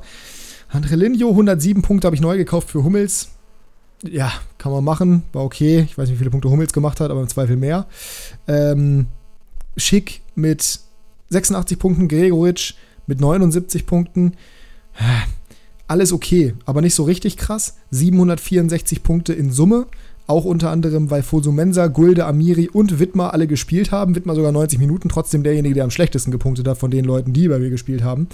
Ähm, ja, also es war ein interessantes Wochenende, aber es ist noch ein bisschen way to go. Glückwunsch an Christian übrigens, der bei uns den Spieltagssieg geholt hat und auch, ja, beziehungsweise ist noch ein bisschen offen, kann auch sein, dass sie das ändert bis heute mhm. Abend, weil Jan ist ein einen Punkt, Punkt dahinter, ja. ähm, der auch aktuell unsere, daran wird sich nichts ändern, unsere Liga anführt mit 3238 Punkten. Ich bin aktuell auf Platz 4. Jasper insgesamt auf Platz 11 und auch an diesem Spieltag leider nur der 11. Rang mit 417 Punkten. Also die Mannschaft ist so eine Rumpftruppe, das ist unglaublich. also ich habe mein bester Spieler Willi Orban, den ich mir neu geholt habe, 121 Punkte zu 0 gewonnen, genauso wie Marius Wolf mit 96 Punkten. Ja, und dann wird schon ein bisschen schlechter. Ich habe vier Spieler, die 0 Punkte gemacht haben und einer davon hat 60 Minuten gespielt und zwar Lukas Metscher. Oh. 0 Punkte gegen Leipzig gemacht. Dann Kulibali, Golla, Perwan, gut, die, da wusste ich, dass sie nicht spielen werden, aber dann Jonas Hofmann 14 Punkte. Klar mm. gegen Bayern. Aber trotzdem, so schlecht waren sie ja nicht, ja. Christopher Lenz reingekommen, 26 Punkte. Lacroix, Elfmeter verschuldet, 31 Punkte. Oh. Es ist alles nicht gut. Und Kone von Gladbach 51 Punkte, okay. Gegen Bayern Obwohl der auch ein gutes okay. Spiel gemacht hat. Ja, aber das ist, es ist nichts halbes, nichts Ganzes. Also ich weiß auch ehrlich gesagt nicht, wie ich weitermachen soll, weil die Liga ist halt so kompetitiv. Es sind 13 Leute in der Gruppe. Das heißt, du kannst auch nicht einfach mal gambeln, dass du den auf dem Transfermarkt auch kriegst. Ja, doch, mittlerweile Und, kannst du das. Äh, mittlerweile kannst du das, finde ich. Das geht. Denn? Also es, naja, gambeln halt. Also hoffen, ja. dass du ihn kriegst. Das ist, ja, das ist ja der Weg. Also ich sehe halt, man muss dazu sagen, in meinen Augen ist deine Mannschaft halt deutlich besser als dein Platz. Das ist schon so. Ähm, bisher sind die Spieltage, und das ist ja vor allem für mich so auch in der anderen Liga, ähm, das, ist für, das ist bisher ein absoluter Wahnsinn, weil das solche Freak-Accidents alle sind. Also du hast im Endeffekt einen Kaderwert von 150 Millionen, beziehungsweise einen Mannschaftswert von 142 Millionen. Im Vergleich dazu, unser aktuell Führender hat einen Teamwert von 160 Millionen, Kaderwert von 100, ich habe keine Ahnung, wie sie das zusammensetzt, aber Kaderwert von 149 Millionen. Also ihr habt ungefähr ein gleich starkes Team, aber er hat bisher halt unglaubliches Schwein dass seine Spieler so performen und du halt nicht. Wenn man sich den Kader mal anguckt, er hat Ulreich, Tapsoba, Sildia, Doeki, Yoshida, Kimmich, Wagner von Freiburg, Arnold, Schlager, Limnios von Köln und Ziebachu Poifuk. Das ist im Vergleich mit deiner Mannschaft wirklich nicht viel besser. Aber die Performance mhm. ist es halt bisher. Das heißt, das wird sich, glaube ich, schon noch angleichen, weil nur damit ihr es mal wisst, Leute, Lacroix, Hofmann, Orban, Wolf, Skiri, Kone, ein Matcher. Das ist eine wirklich gute Truppe. Das ist wirklich gut. Ja. Nur es hat bisher noch nicht gefruchtet. Warte mal den nächsten Spieltag an. Ich kann mir gerade bei den Matchups, die du hast, durchaus vorstellen, dass du ziemlich weit oben stehst, weil Gladbach spielt zu Hause gegen Mainz. Das ist schon mal gar nicht so schlecht. Leipzig spielt in Frankfurt, da sehe ich auch, da sehe ich auch Potenzial. Vor allem hast du zwei, hast du zwei Gladbacher oder einen Gladbacher? Zwei. Hofmann zwei. und Kone. Genau, zwei, dann Wolfsburg gegen Köln zu Hause, genau, es kommt auch noch dazu. Ähm, Hoffenheim spielt gegen Dortmund, okay, Wolf, weiß man nicht, inwiefern der wirklich jetzt die große Rolle spielen wird. Äh, aber nichtsdestotrotz, ich glaube schon, dass sich das noch angleichen wird. Wenn man sich meinen Kader aktuell anguckt, der ist mit Schick, Kramaric, Tyram und Gregoritsch in der Offensive fantastisch. Problem ist nur, der Rest ist so lala, Schwebe im Kasten, Angelino noch, Wittmer, der bisher aber auch ganz miserabel punktet. Und dann halt eben Fosu Mensa, Gulde und Amiri, die alle drei eingewechselt wurden und Renato Steffen, der keine Chance auf einen Einsatz hat. Ich habe Vidovic jetzt gerade geholt, der wechselt leider Gottes nicht innerhalb der Bundesliga. Ich habe spekuliert, dass er das tun würde, geht aber leider Gottes äh, nach Arnheim äh, in die Eredivisie, zumindest sieht alles danach aus. Also auch meine Truppe ist jetzt nicht viel besser als deine. Klar, meine Offensive mit Schick, Kramaric, Tiram und Gregoritsch ist krass. Aber äh, das war es dann halt auch mehr oder weniger bei mir. Ne? Angelino ist noch gut, aber auch ich werde noch einiges tun müssen, damit ich mir hier irgendwie den Sieg hole. Insgesamt bin ich Fünfter, äh, nee, Vierter bin ich insgesamt. Aber ich glaube, da ist wirklich noch einiges zu tun und noch einiges zu gehen. Und vor allem sind wir am vierten Spieltag, also macht ihr mal keinen, keinen allzu großen Kopf. Zweite Liga, auch da Glückwunsch an den Spieltagssieger. Das ist Lacker, der bisher letzter in unserer Runde war und äh, sich jetzt damit den, den letzten Platz hat er verlassen. Äh, hat jetzt 2248 Punkte in Summe. Yannick hat sich auf den letzten Platz gemogelt. Allerdings hat der, glaube ich, auch zwei Spieltage verpasst, weil er nicht gespielt hat, beziehungsweise nicht gepunktet hat. Ähm, ich bin Vorletzter diesen Spieltag. Das lief nicht so gut. DeVay mit 120 Punkten von ähm, Düsseldorf, Appelkamp mit 113, Gott sei Dank nur das Tor gemacht, ansonsten wäre ich richtig schlecht aufgestellt gewesen. Tresoldi 60 Punkte. Und das ist mein bester Spieler, der drittbeste. Danach oh. geht's, danach geht's ganz doll abwärts. Okuroji 42 Punkte für Sandhausen, Paccarada Elfmeter verschossen 40 Punkte, Dreves 34 Punkte für Sandhausen und Daferner 19 Punkte, Bukalfa 6 eingewechselt für St. Pauli. Gott sei Dank haben die nicht noch verloren, dann wäre es noch schlimmer geworden. Aber auch da muss man halt sagen, wenn man sich meinen Kader anguckt, Tresoldi, Daferner, Appelkamp, jetzt okay, aktuell Aidini, äh, Bukalfa, DeVay, Okoroji, ich habe mir jetzt Kolke neu geholt und Paccarada, den ich halt teuer gekauft habe und dafür zwei andere Leistungsträger rausgenommen habe. Es wird nicht der Normalfall sein, dass ein Paccarada und Okoroji 40 Punkte machen. Und es wird auch nicht der Normalfall sein, dass da Ferner 19 macht. Es wird vielleicht auch nicht der Normalfall sein, dass DeVay 120 macht, aber schon eher als das andere. So, und Tresoldi hat trotz des Sieges auch nicht so gut gepunktet. Also, das ist, das ist nicht gut, aber es ist jetzt auch, ich mache mir jetzt keine großen Sorgen. In der Gesamtabrechnung bin ich aktuell äh, Zehnter. Also da sieht es auch nicht so gut aus bei mir. Da sieht es bei dir sogar deutlich besser aus. Äh, Spieltagssieg habe ich gerade schon gesagt, ist Lacker geworden. Platz 1 aktuell Fabi mit 4444 Punkten. Aber auch dessen Truppe, wenn man das vergleicht, ist nicht so unglaublich viel krasser als der Rest, auch wenn er den äh, höchsten Gesamtmarktwert hat mit 101 Millionen. Ähm, ja, und er hat halt vor allem Leute wie zum Beispiel Justwan, der normalerweise immer punktet gut, Beste, Kempe, Skripski. Kann er, wer sich überhaupt leisten kann, stark. aber er hat schon, schon richtig gut gemacht, muss man sagen. Aber auch bei dem ist halt vieles bisher sehr gut gelaufen und da können Spieltage kommen, an denen es eben nicht gut läuft. Und da werden wir wachsam sein und drauf aufpassen. Nichtsdestotrotz Glückwunsch an Fabi, äh Quatsch, Glückwunsch an Lacker, der wird sich seinen Spieltagssieg mit über 100 Punkten Vorsprung nicht mehr nehmen lassen. Du aktuell, und jetzt darfst du noch kurz berichten, punktgleich auf Platz 2. Wie letzte Woche, zweiter Platz. Ähm, ich rehabilitiere mich ein bisschen. Ich habe ja den ersten Spieltag verpasst mit 0 Punkten. Oder den zweiten, einen von den beiden. Ich glaube den ersten. Bei mir sieht es so aus, als hätte ich ihn verpasst.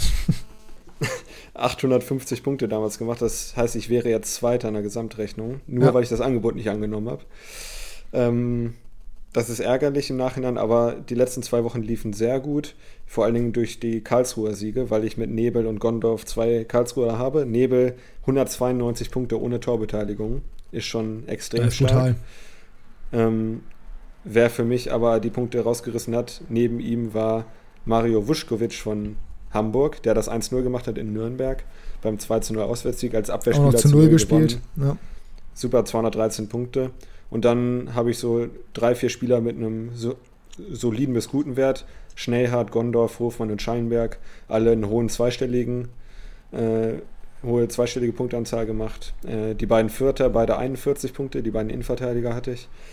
Ähm, und Dominik Reimann, ja, Torwart von Magdeburg, 24 Punkte, vier Gegentore. Ist natürlich happig, aber ja, macht keine Rohpunkte. Mark Rad, äh, Radkowski. Radkowski. Hm. Äh, leider nicht gespielt, null Minuten, den werde ich jetzt auch veräußern, weil er zu teuer ist. Äh, vielleicht willst du ihn haben. Ähm, Nö. Aber ja, zweiter Platz bin ich absolut mit zufrieden. Die letzten zwei Wochen liefen sehr gut. Ich hoffe, es geht ungefähr so weiter. Ähm, Nur damit wir es mal kurz vergleichen, ganz kurz, dass du halt die Info hast. Ich habe ja noch eine andere zweite Liga. Da habe ich 1077 Punkte geholt, bin aber nur Vierter geworden in der Liga. Aber da habe ich halt einen Kader, der sich so zusammen, oder die, wenn du da nur die Punkte runterliest, Lasme 177, Köhn 139, Hercher 139, Pieringer 113, Zieler 112, Peterson 98, Serra 85, Wekesser 70, Neumann 67, Haddadi 41, Beste 36. Also es wird immer diese Spieltage geben, wo du, wo eigentlich alles ganz gut funktioniert und trotzdem die Spieler, bei denen du es erwarten würdest, wie Beste oder auch Neumann, nicht so krass performen. Und es wird die Spieltage geben, wo die krass performen und der Rest der Mannschaft fällt wie erwartet ab. Das ist das Spannende an Kickbase, das ist das Gute an Kickbase. Die nächsten Wochen werden super interessant würde ich mal sagen. Ja. Ja, und mittlerweile macht mir die zweite Liga auch echt Spaß, muss ich sagen, bei Kickbase. War ich erst ein bisschen skeptisch. Ähm, aber jetzt, wo man ein bisschen rausgefunden hat, wer spielt, auf wen gesetzt wird, äh, ist das schon ganz cool. Und ich habe den Frust des ersten Spieltags ein bisschen verdrängt. Das ist gut. Äh, und jetzt bin ich wieder am Geschehen. Ja, Dadurch, mich, dass es eine 13er-Liga ist, kann sich keiner so richtig absetzen, das ist schon mal gut. Naja, okay, Fabi hat aktuell 4444 äh, ja, Punkte. Mein, ja, aber ich glaube, das wird sich alles noch ein bisschen eintrudeln. Ja, wird sich auch. Wird in beiden liegen, glaube ich. Ähm, bei mir ist halt spannend oder bei mir ist halt ein Vorteil für nächste Woche. Ich habe ja zum Beispiel einen äh, Ach nee, habe ich gar nicht. Falsche Liga. ich wollte gerade sagen, ich habe ja einen Peterson von Düsseldorf, aber das war die andere Liga. Ich kann du einsehen, ob der spielt. Ligen. Naja, zwei zweite Ligen, ne, muss man dazu sagen. Aber ich habe da Ferner, Appelkamp und De Device oder Device oder wie auch immer ausgesprochen wird. Das heißt, ich kann einsehen, ob die am Freitag in der Startelf spielen, weil äh, Düsseldorf gegen Heidenheim und auf der anderen Seite BS gegen Nürnberg sind die beiden Freitagsspiele.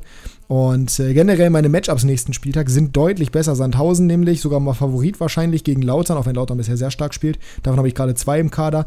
Äh, St. Pauli spielt zwar auswärts, aber in Fürth, die ja aktuell noch sieglos sind. Das heißt, auch da wird Paccarada wieder besser punkten, etc. etc.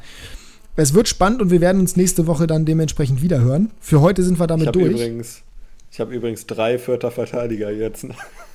Ja, sehr gut. Das ist eine sehr gute. Ich weiß ich auch nicht, ob du mit dir. Ja, ich weiß nicht, ob du dir damit einen Gefallen getan hast. Ich glaube nicht, dass der Scham spielen wird. Da spielt oh, eigentlich Itter. Hat durchgespielt. Ja, da spielt aber Itter. Werden da spielt, sehen. da spielt eigentlich Itter und Jetro Willems ist auch noch da, wobei der wahrscheinlich gehen wird, soweit ich das mitbekommen habe. Also, äh, ja, aber wir werden es wir erfahren. Ähm, ja, vielen Dank für deine Zeit. Vielen Dank für euer Zuhören. Wir hoffen, euch hat es gefallen. Wenn ja, lasst uns gerne einen Daumen nach oben da. Die Folge wird es auch wieder auf YouTube geben. Gut, dass ich es am Ende sage. Äh, letzte Woche hat das nicht funktioniert, habe ich es zeitlich nicht geschafft. Aufgrund von Dexter. Und äh, wir hören uns nächste Woche wieder. Jasper, du hast die letzten Worte, wie immer. Folgt uns auf Instagram, ganz wichtig. Genau. Ja, ich bin wie immer heillos überfordert äh, mit den letzten Worten und wünsche euch einfach eine schöne Woche.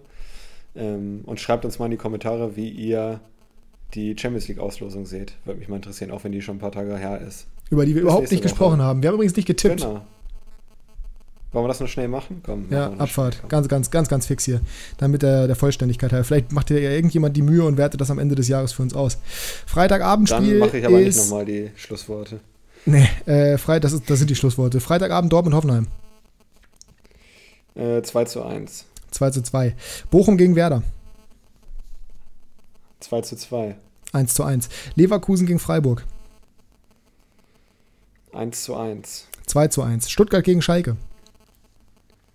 2 zu 1. 2 zu 1. Wolfsburg gegen Köln. 2 zu 2. 3 zu 0. Union gegen Bayern. Uh. 1 zu 2.